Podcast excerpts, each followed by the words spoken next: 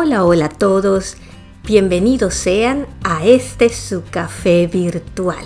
En el café virtual de esta semana tenemos a un invitado muy especial.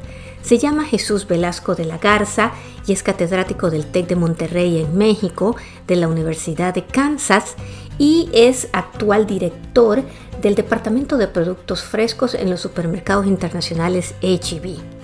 Jesús Velasco nos viene a hablar de un tema muy particular, muy espiritual, que se llama el despertar de la conciencia.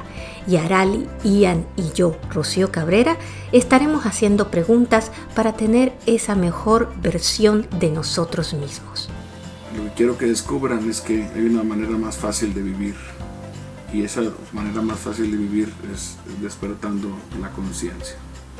Si son creyentes, van a, van, a, decir que tiene que ver la conciencia con Dios, pues es, digamos lo que la conciencia es nuestra parte divina, es la parte que no está afectada por nuestro ego y son mutuamente excluyentes. Cuando el ego tiene un mal día, nuestra conciencia tuvo un muy buen día. Estar consciente es poner atención en el presente, sin dejar, de, eh, sin dejar que nuestro cerebro nos lleve al pasado o al futuro ah, con el pensamiento. Y, quiero, quiero esclarecer que el pensamiento, no me estoy refiriendo a la capacidad de resolver problemas o a la inteligencia pura que nos saca adelante en nuestro día a día.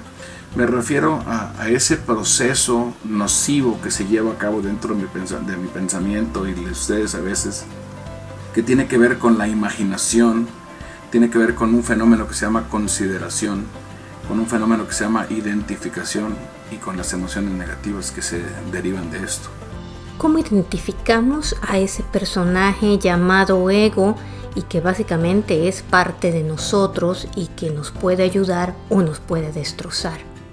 ¿Cómo le hago para saber si mi ego me está dominando? Pues te puedo decir, por ejemplo, que si tienes la necesidad de tener siempre la razón, eh, o si tienes la necesidad de tener el control, o la necesidad de culpar a los demás, o si tienes eh, un diálogo autodestructivo, eh, o si tienes la necesidad de estar quejándote todo el tiempo, o criticando todo el tiempo, o tienes la necesidad de impresionar a los demás, o, o tienes resistencia al cambio, o tienes el hábito de etiquetar, o de cumplir expectativas ajenas, o el deseo de juzgar.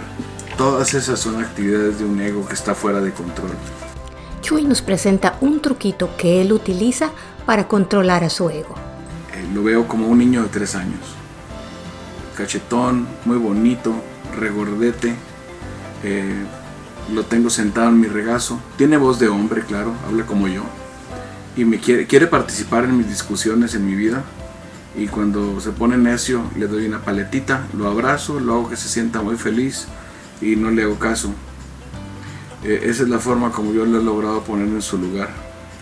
Y, pero no te, no te descuides porque siempre está listo para regresar. Es como la humedad, se mete por todos lados. Este es un programa que vale la pena escuchar para que usted pueda sacar siempre su mejor versión, la mejor versión de usted mismo. Aquí, esta semana en Café Virtual, les dejamos información para que usted siempre tome su mejor decisión.